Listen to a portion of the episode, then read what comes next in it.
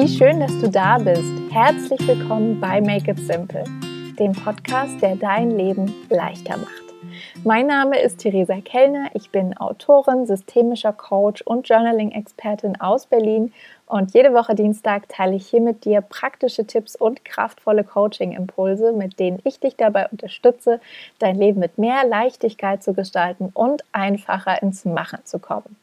Und dieses einfacher ins Machen kommen ist auch das Thema der heutigen Episode, in der es wirklich auf ganz wunderbare Weise darum geht, die Dinge anzufangen, anzupacken, loszulegen und das zu tun, was uns begeistert. Und ähm, über dieses Thema spreche ich mit Marlina Scheuer. Marlina habe ich eingeladen, weil sie für mich ja so der Inbegriff einer Macherin ist. Sie hat unglaublich viele Interessen und Fähigkeiten, Talente und ähm, ist einfach ein sehr, sehr spannender, facettenreicher Mensch. Und ich glaube, dass auch du äh, ja, dich vielleicht in der einen oder anderen Sache wiederfindest, wenn es darum geht, sich eben für sehr, sehr viele Dinge zu interessieren, sich nicht unbedingt festlegen zu wollen auf eine bestimmte Richtung oder Sache. Und äh, Marlene hat da schöne Gedanken und Impulse, die sie mitgeben kann, ähm, damit man sich nicht verzettelt und eben dem eigenen Herzen folgen kann.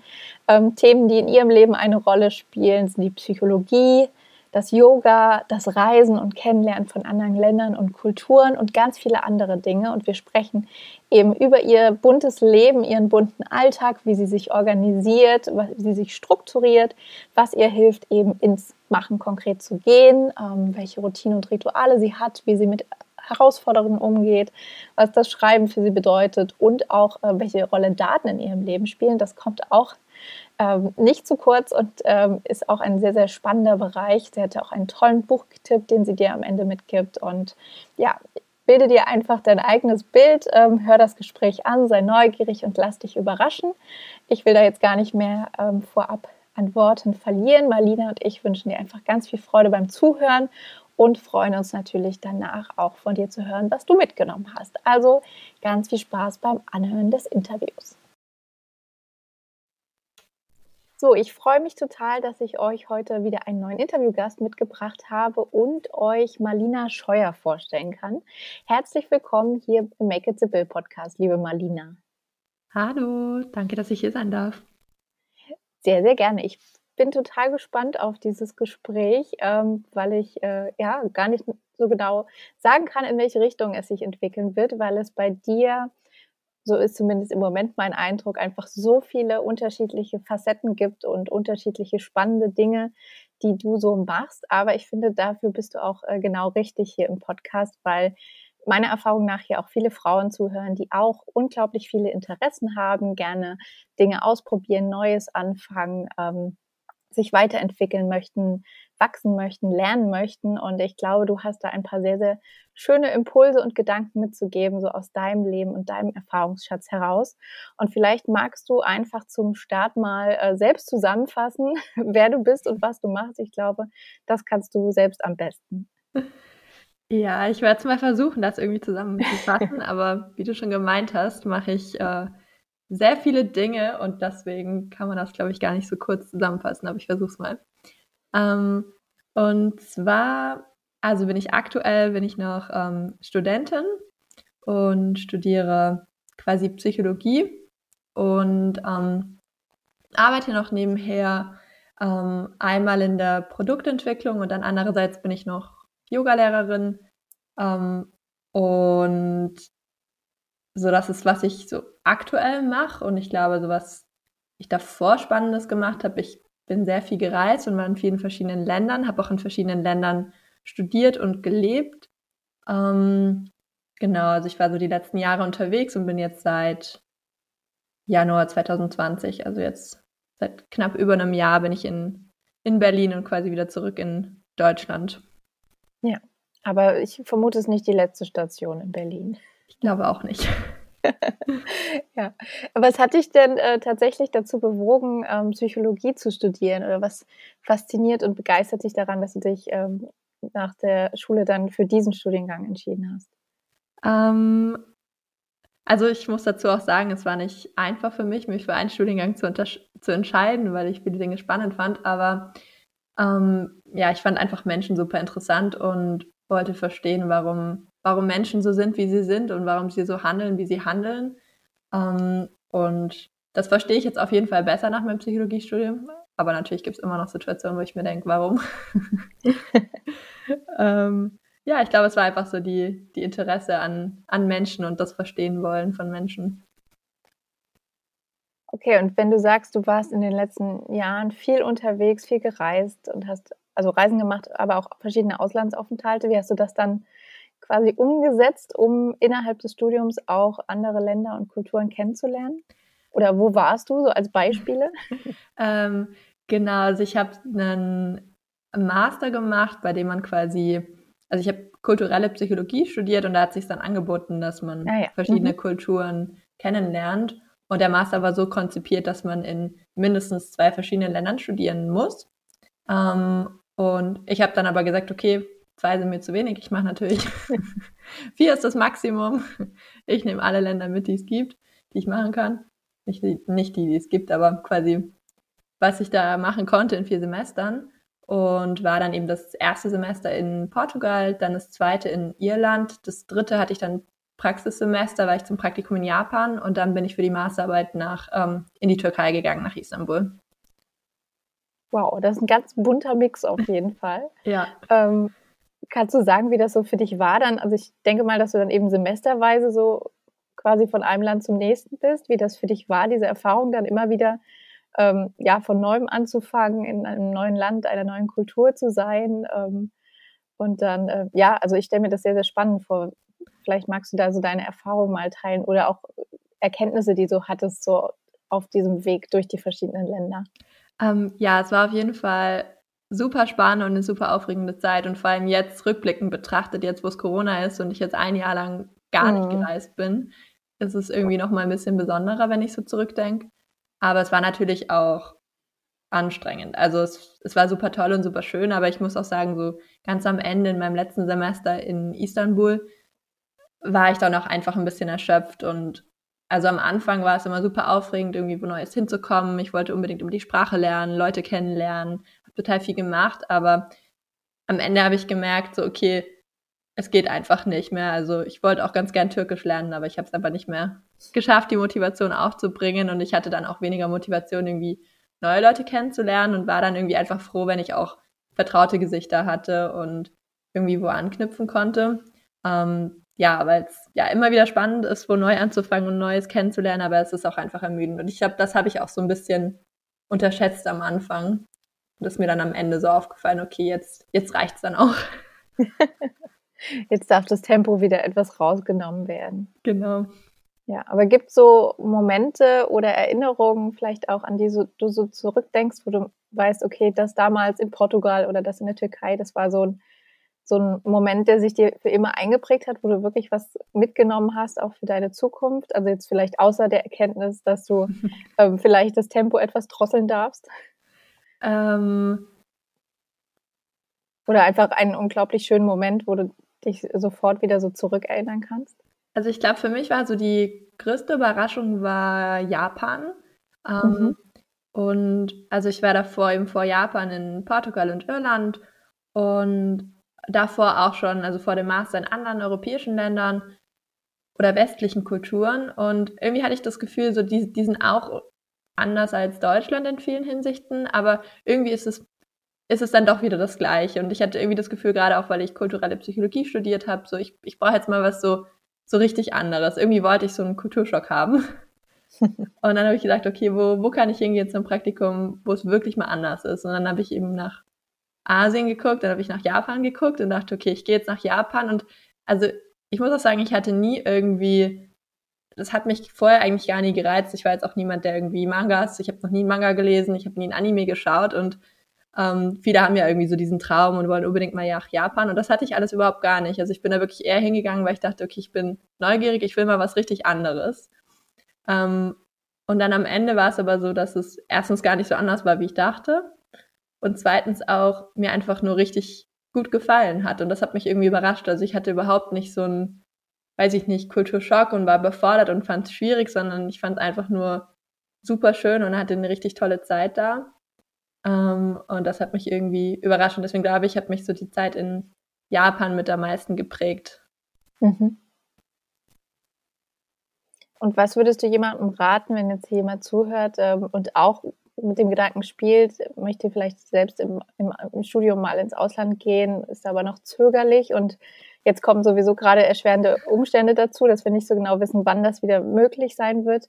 Ganz unkompliziert, aber was wäre so dein Rat, wenn man davor Angst hat, diesen Schritt zu wagen, aber trotzdem eben große Lust hat, andere Länder und Kulturen kennenzulernen? Also ich würde jedem raten, es auf jeden Fall trotzdem zu machen und es ist immer irgendwie ein, ein, Schritt ins Ungewisse und ich weiß auch noch, ich war vor meinem ersten Auslandsaufenthalt super aufgeregt und ich war auch damals viel, viel schüchterner, als ich jetzt bin. Ähm, aber man merkt einfach, also mit, mit jedem Mal wird es einfacher und also damals, wo ich nach der Schule war, ich für ein, für ein Praktikum in den USA und das war, das war ein riesengroßer Schritt, da jetzt hinzugehen und mich zu überwinden. Und dann nach dem fünften Auslandssemester war dann sogar das ins Ausland gehen war irgendwie eine Routine geworden und war mhm. gar nichts, gar nichts, was mir großen Angst bereitet hat. Und jetzt weiß ich auch, irgendwie würde ich jetzt morgen einen Job finden in, weiß ich nicht, Italien. dann, ähm, ja, wäre das mir gar nicht mehr so viel Angst verbunden, weil man auch irgendwann merkt, so es ist, es ist eigentlich dann auch immer wieder das Gleiche. Also man hat dann auch so seine Techniken raus und man weiß, wie man Leute kennenlernt. Man man weiß dann auch, dass es ganz normal ist, dass man sich am Anfang irgendwie ein bisschen verloren fühlt, aber dass das vorübergeht und ja, man muss einfach durch. Also ich glaube, man muss es, man muss es einmal machen und beim zweiten Mal wird es viel leichter und beim dritten Mal noch viel leichter. Aber diesen ersten Schritt muss man einfach, da muss man einfach durch und sich überwinden. Und dann wird es nur leichter. Ja. Okay, danke für die Impulse. Vielleicht ist da jetzt jemand, der sagt, okay, ich mach's jetzt. Einfach machen. Wer weiß. Ja, es lohnt sich in jedem Fall. Und ähm, genau, du hast auch angedeutet, du hast auch eine Yoga-Ausbildung und unterrichtest auch Yoga. Und du bist auch seit letztem äh, Jahr ähm, hier in Berlin ähm, bei Women in Data, ähm, bei der NGO und leitest da das Berliner Chapter. Vielleicht hast du Lust, nochmal zu diesen zwei, vielleicht auch auf den ersten äh, Blick sehr widersprüchlichen ähm, Bereichen ähm, zu sagen, was dich dahin geführt hat. Ja, also Yoga war ehrlich gesagt so eine sehr spontane Entscheidung, muss ich sagen. Also eben in den zwei Jahren, wo ich meinen Master im Ausland gemacht habe, ähm, war es so, dass ich schneller fertig war mit meiner Masterarbeit und wusste, okay, ich brauche, da war ein Jahr lang eingeplant, ich brauche nicht das ganze Jahr, um diese Masterarbeit fertigzustellen. Und irgendwie habe ich jetzt noch so ein bisschen Zeit zu überbrücken. Und was mache ich denn? Und dann war meine Schwester, war vor Weihnachten in Sri Lanka unterwegs und wir haben uns an Weihnachten gesehen und dann meinte sie so, ach, ich habe da so viele Leute kennengelernt, die haben eine Yoga-Ausbildung in Indien gemacht. Das ist doch irgendwie cool, du machst doch gerne Yoga. Und dann dachte ich, hm, also davor, ich meine, jetzt ist es schon auch, es gibt ja sehr viele Yogalehrer und das ist ja auch irgendwie gerade in Berlin so ein bisschen so ein, so ein Trend, mal nach Indien zu gehen und Yogalehrer zu werden. Aber irgendwie hatte ich davor niemand getroffen und wusste gar nicht, dass das so einfach geht. Und dann habe ich das bisschen recherchiert und dachte, ja, ja stimmt, das wäre eigentlich ganz cool. Und habe dann gedacht, okay, ich habe ab Januar Zeit zu überbrücken. Ich mach einfach einen Monat eine Yogalehrerausbildung. und das war auf jeden Fall die richtige Entscheidung. Es hat, war eine super schöne Zeit der Monat und auch, ja, jetzt seit ich die Ausbildung habe, merke ich auch, dass mir Yoga total hilft, irgendwie um den, um den Ausgleich zu finden. Also weil ich eben genau, also in meinem Studium gerade eher was, ja, viel mit Datenanalyse und Programmieren und viel in die Richtung zu tun habe, viel am Computer sitze und irgendwie das Yoga ist dann schöner, schöner Ausgleich. Also ich unterrichte aktuell nur ein bis zweimal die Woche, aber einfach die, die Stunden zu haben, wo ich mal was anderes mache und eher meinen Körper anstrengen, das tut, tut sehr gut. Mhm. Und die Daten sind die Brücke zu Women in Data. Genau, genau. Der, der, der vom Studium. Ähm, genau, vielleicht kannst du dafür alle, die jetzt noch nie von Women in Data äh, gehört haben, mal erzählen, was, was die NGO macht und äh, vielleicht auch was, was dich dahin gebracht hat, dich da zu engagieren. Noch mhm. zusätzlich zu den diversen Ideen und Projekten. Ja, ähm, also da vielleicht erstmal irgendwie, ich habe mich ganz gerne immer so neben meinem Studium her engagiert, weil ich das ganz gerne mag, irgendwie mich in Vereine einzubringen, Leute kennenzulernen und irgendwie für was, mich für was einzusetzen. Und wo ich dann hier neu nach Berlin bin, ähm, hatte ich auch noch nicht so viel, so viel Anschluss und habe so ein bisschen gesucht nach irgendeiner Organisation, irgendwas, wo ich mich einsetzen kann. Und da bin ich auf LinkedIn zufällig auf Women in Data gestoßen und gemerkt, okay, ich will, ich will in den Datenbereich, deswegen würde es mich freuen, irgendwie ähm, Frauen kennenzulernen, die in dem Bereich arbeiten, um mich austauschen zu können, aber gleichzeitig ähm, ja, sehe ich auch, dass es auf jeden Fall totalen Bedarf gibt. Also in dem ganzen Data-Bereich gibt es viel zu wenig Diversität und vor allem viel zu wenig Frauen, die da arbeiten. Es ist hauptsächlich eine, eher eine männliche Domäne. Mhm. Und ich finde es super wichtig, dass da auf jeden Fall mehr Frauen reinkommen, weil es einfach ein Bereich ist, der unsere Welt so sehr auch beeinflusst, weil die ganzen ähm, Machine Learning Modelle und Algorithmen und künstliche Intelligenzen, die, die quasi programmiert werden und die ja dann irgendwie unser aller Alltag irgendwo beeinflussen. Das ist, sollten meiner Meinung nach natürlich von nicht nur von einer bestimmten kleinen Bevölkerungsgruppe erstellt werden, wenn sie doch so einen großen Einfluss auf uns alle haben. Und deswegen ähm, sehe ich das als wichtig, dass also nicht nur Frauen, aber auch verschiedene Kulturen und einfach, dass da diverse Teams sind, die diese ähm, Technologien entwickeln, damit sie eben auch für alle funktionieren. Ähm, genau, und deswegen finde ich es wichtig oder setze mich da gerne dafür ein, dass auf jeden Fall mehr, mehr Frauen in den Datenbereich gehen. Und dafür ist auch die, die NGO da. Sie soll quasi Frauen, Frauen einerseits bestärken darin, einfach die Datenberufe anzugehen, sich weiterzuentwickeln und sich auszutauschen und auch zu wissen, okay, weil ich meine, es kann oft sein, wenn man in ein Unternehmen geht und da in der Datenabteilung gibt es keine andere Frau und man fühlt sich da vielleicht so ein bisschen erstmal fehl am Platz oder so und dann hilft es, wenn man sich in so einer NGO austauschen kann und weiß, da gibt es eine Community und es gibt andere Frauen und ich bin da nicht alleine. Mhm. Und was würdest du sagen, was jetzt so der Reiz ist für dich persönlich, wenn du sagst, ähm, du bist ja in diesem Datenbereich unterwegs und gerade auch die Psychologie, ähm, da spielen ja Daten eine große Rolle, was dich da so motiviert oder antreibt, dich damit auseinanderzusetzen? Ähm, also ich finde einfach, ich finde es super wichtig irgendwie, so auf auch politischer und gesellschaftlicher Ebene und das mhm. treibt mich an, da irgendwas machen zu wollen. Ähm, und dann für mich persönlich, ich mag auch einfach den, den Austausch und ich habe da tolle, tolle Frauen kennengelernt und mag es gerne, mit denen zusammenzuarbeiten und irgendwie das Gefühl zu haben, man, wenn es auch nur kleine Schritte sind, aber man bewegt irgendwie was. Ja. Genau. Und äh, ich also was, wo ich auch immer daran denken muss, ist, dass man vielleicht, wenn man oder wenn Frauen dann sich in den Bereichen, auch da in den männerdominierten Bereichen einbringen, dass dann vielleicht auch einfach andere Entwicklungen entstehen können. Mhm. Ähm, ich musste auch immer an dieses äh, Social Media Beispiel oder die Social Media Welt denken und ähm, da den problematischen, also oft aus meiner Sicht problematischen Umgang mit Daten, wo Daten eben auf der einen Seite wichtig sind, auch für Unternehmen, um eben Produkte anzubieten, die ähm, ja den Käufern, Käuferinnen gefallen oder da eben zu der Zielgruppe passen, aber auf der anderen Seite eben ist ja auch diese dieser Grad so schmal, diese Daten auszunutzen oder eben dann mhm. weiter zu verkaufen oder andere verrückte Dinge damit zu machen. Und ich glaube, dass das da, ähm, also bin ich ganz deiner Meinung, dass das wichtig ist, dass da andere Perspektiven mit eingebracht werden, andere Sichtweisen und ähm, ja, dass nicht nur eine kleine Gruppe entscheidet, was mit diesen Daten passiert. Ja, ja, auf jeden Fall. Gerade auch wenn es um die Anwendungen geht, die daraus entstehen. Also ich finde auch immer ein ja. tolles Beispiel, ähm, der, der Airbag zum Beispiel im Auto. Der, mhm. ähm, der funktioniert besser für Männer und deswegen sterben mehr Frauen in Verkehrsunfällen.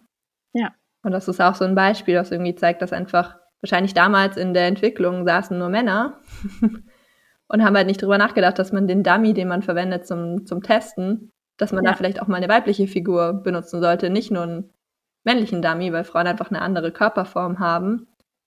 Und ich denke, sowas, sowas würde sich verhindern lassen, wenn einfach mehr Frauen auch in, in solchen Berufen sind und in den Teams mit drinnen sitzen und dann mal eine sagen kann, hey, der Dummy schaut aber aus wie ein Mann, äh, brauchen wir ja. vielleicht nicht auch einen weiblichen Dummy, um das nochmal zu testen. Ja. Definitiv. Ich habe das auch irgendwann mal in einer Dokumentation oder Reportage gesehen. Da ging es auch darum, um ein Auto, was von einer weiblichen Ingenieurin entwickelt wurde, wo auch die Kopfstütze ganz anders war, damit dann mhm. eben der Zopf von den Haaren da auch Platz hatte und nicht immer stört und so Dinge, ähm, auf die Männer eben nie kommen würden. Und ähm, ja, da bin ich ganz deiner Meinung. Ähm, für die, die jetzt zuhören oder auch für mich, ähm, was mich jetzt natürlich interessiert ist, wenn ich so höre, was du alles schon gemacht hast und auch machst nach wie vor, ist so diese Frage, die sich mir aufdrängt im ersten Moment, okay, wie viele Stunden haben deine Tage? ähm, beziehungsweise, ähm, wie organisierst du denn deinen Alltag und deine vielen Projekte und Ideen, ähm, um da ja trotzdem gut drauf zu sein und nicht überfordert zu sein? Ähm, ja, das ist auf jeden Fall eine berechtigte Frage, die ich auch öfter mal gestellt bekomme. Mm. Und ich glaube, also es ist natürlich wenn man, wenn man viel macht und viele verschiedene Dinge macht, dann ist es, ist es wichtig, dass man, dass man sich gut organisiert. Und ich glaube, ich bin auch ganz gut organisiert, ähm, aber eher in dem Sinne, dass ich, dass ich auch weiß, dass ich gerne, also zum Beispiel, ich kann mir, ich kann mir total schlecht Termine merken. Ähm, und gerade wenn es dann irgendwie viele verschiedene Dinge sind und ich weiß, ich kann ich es mir einfach nicht merken oder bin ich ehrlich zu mir, aber dann bin ich sehr strikt darin, das alles aufzuschreiben und ich schreibe jeden kleinsten Termin in meinen Kalender, ähm, also meinen Handykalender und ich habe auch mein Handy immer dabei, weil sonst, wenn ich mein Handy verlieren würde, wüsste ich wahrscheinlich gar nichts mehr. Könnte mir keinen einzigen Termin merken. Ähm, genau, also das heißt, ich glaube, bei mir ist es einfach ein ganz konsequentes Aufschreiben von jedem kleinsten Termin. Jedes kleinste To-Do schreibe ich auch in meine Handy-Reminder-App, weil ich sonst wüsste es, ja, ich würde alles vergessen. Also hast du deine, deine Hilfsmittel organisiert, um gut durch den Alltag zu kommen. Ja, ja. ja. Und, und dann ist es aber, glaube ich, auch irgendwie so was, was Individuelles. Also ich glaube, ich, ich mache sehr viel und für andere wäre das vielleicht äh, zu viel, aber ich weiß, dass es irgendwie, also umgekehrt, ich glaube, ich könnte das auch nicht weniger zu machen, weil ich mich dann schnell langweilen würde mhm. und irgendwie mit nicht, mit, mit zu viel Leere nicht so gut klarkommen. Aber ich glaube, da, ja, das ist so ein persönliches Ding, was man für sich vielleicht auch rausfinden muss, ob man jemand ist, der, dem das auch gut tut, irgendwie immer beschäftigt zu sein oder ob man jemand ist, der auch einfach mehr Ruhe braucht. Ähm, und da habe ich, ja, da bin ich vielleicht einfach so gestrickt, dass das für mich okay ist, so viele Dinge zu haben und so viel gleichzeitig und mich das auch irgendwie glücklich macht. Ja. Und kannst du sagen, was dir dann dabei hilft, wenn du jetzt merkst, okay, ähm, du hattest mir im Vorgespräch auch erzählt, so letztes Jahr kam dann so der Gedanke auf, ähm, ich möchte jetzt äh, vielleicht auch YouTube-Videos auf äh, YouTube, Yoga-Videos auf YouTube hochladen und da Yoga anbieten. Ähm, also wenn du so spontane Ideen hast, ähm, bist du dann jemand, der das sofort umsetzt oder, oder was hilft dir dann, so wirklich ins Machen zu kommen und dann nicht zu viel drüber nachzudenken? Ähm, ja, also ich glaube, da bin ich auf jeden Fall eine Macherin und bin eher jemand, der vielleicht manchmal zweimal drüber nachdenken sollte, anstatt es gleich zu machen. Aber ähm, ja, ich denke mir manch, ich denke mir dann meistens, okay, irgendwie, man, man, kann, man kann ja alles mal anfangen und machen und dann kann man es immer noch wieder beenden. Also ich habe, mhm. ich hatte früher, glaube ich, mehr so den Anspruch, okay, wenn ich was anfange, dann muss ich es auch zu Ende bringen und habe mir dann mehr Gedanken gemacht im Vorhinein und mir das dann gut überlegt, okay, soll ich jetzt wirklich anfangen, YouTube-Videos hochzuladen? So will ich wirklich jetzt einen Yoga-Kanal aufmachen. Und mittlerweile habe ich aber eher mehr die Einstellung, okay, ähm, ich mache es einfach, weil bevor ich es nicht gemacht habe, weiß ich auch gar nicht, wie es wird. Und ich habe auch kein Problem damit, wenn es dann wieder, wenn es dann wieder einschläft. Also gerade bei Yoga, da dachte ich mir, okay, ich probiere es jetzt einfach mal aus und dann lade ich fünf Videos hoch. Und jetzt war es dann auch so, dass ich in den letzten Monaten extrem viel mit der Uni zu tun habe und dann keine Videos mehr hochgeladen habe, aber mir auch denke, es ist auch okay, jetzt habe ich es mal ausprobiert, ich weiß, wie es ist, ich kann jederzeit wieder dran anknüpfen und vielleicht gibt es auch nie wieder ein Video, ich glaube es nicht, aber dann wäre es auch okay. Und ähm, ja, ich glaube, das hilft, wenn man, wenn man irgendwie Hemmungen hat, was Neues anzufangen, sich zu sagen, okay, ich kann es auch jederzeit wieder, wieder stoppen und es passiert ja meistens nichts. Ja.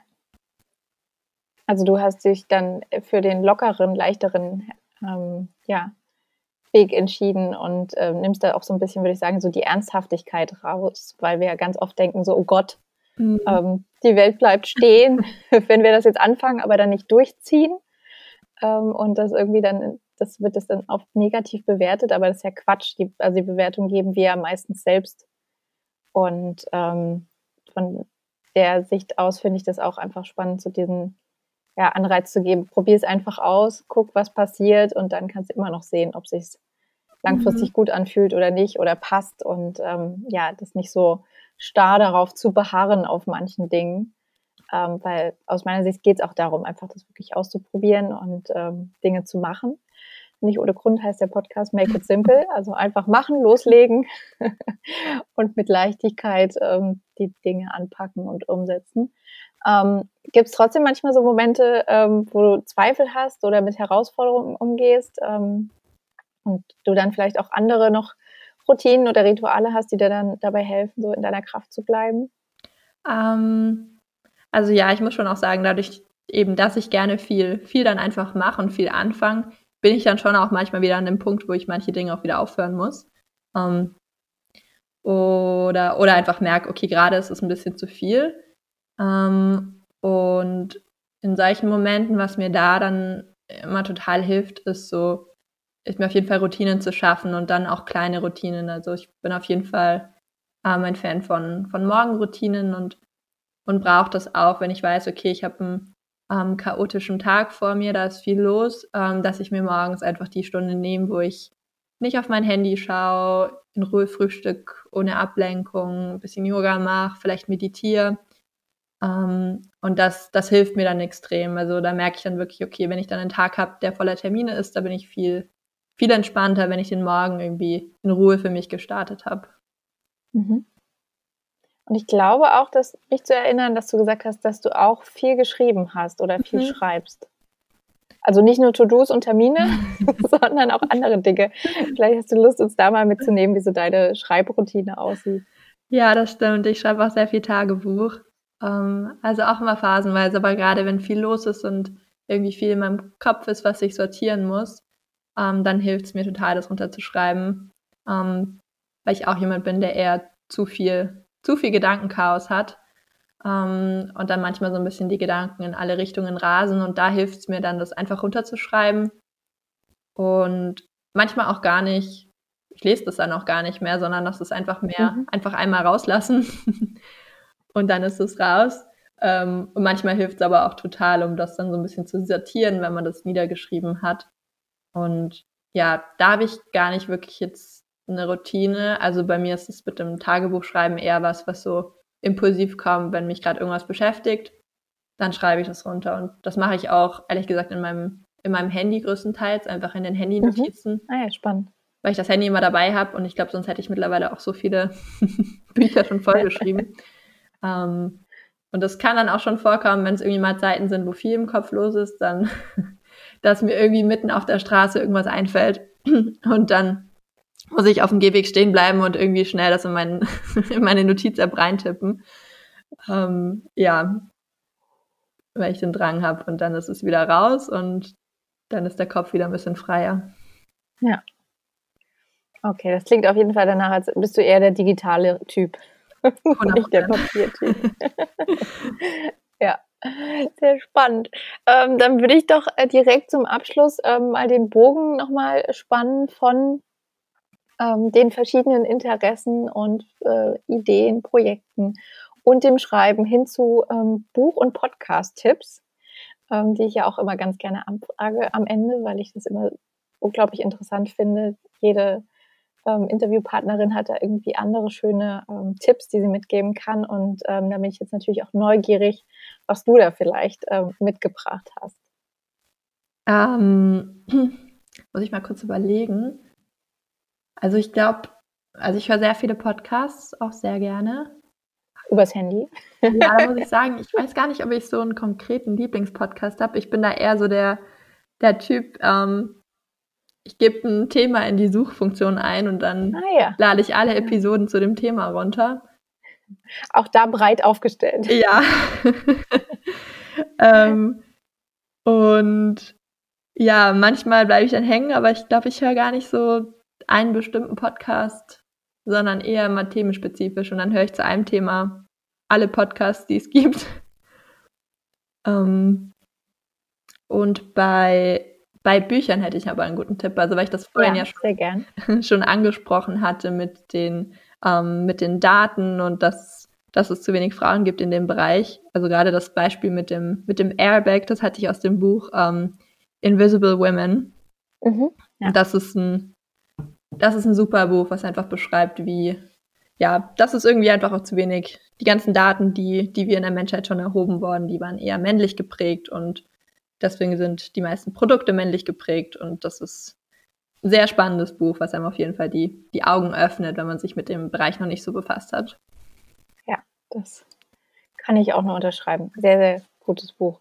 Und ähm, ja, für alle, die jetzt neugierig geworden sind auf dich und deine vielen ähm, Projekte und Ideen, vielleicht auch neugierig sind, ähm, wie es denn so weitergeht, ähm, wo findet man dich denn am besten? Also ich weiß, du bist auch mit deinem Yoga ja online vertreten mhm. und auch mit sehr, sehr schönen Reisebildern, die jetzt wahrscheinlich gerade pausieren aus bestimmten Gründen. Aber ähm, vielleicht magst du dann noch sagen, äh, wenn jetzt jemand auch Lust hat, vielleicht auch in den Austausch zu gehen und mehr darüber zu erfahren oder auch über Women in Data, wo man dich da am besten erreicht.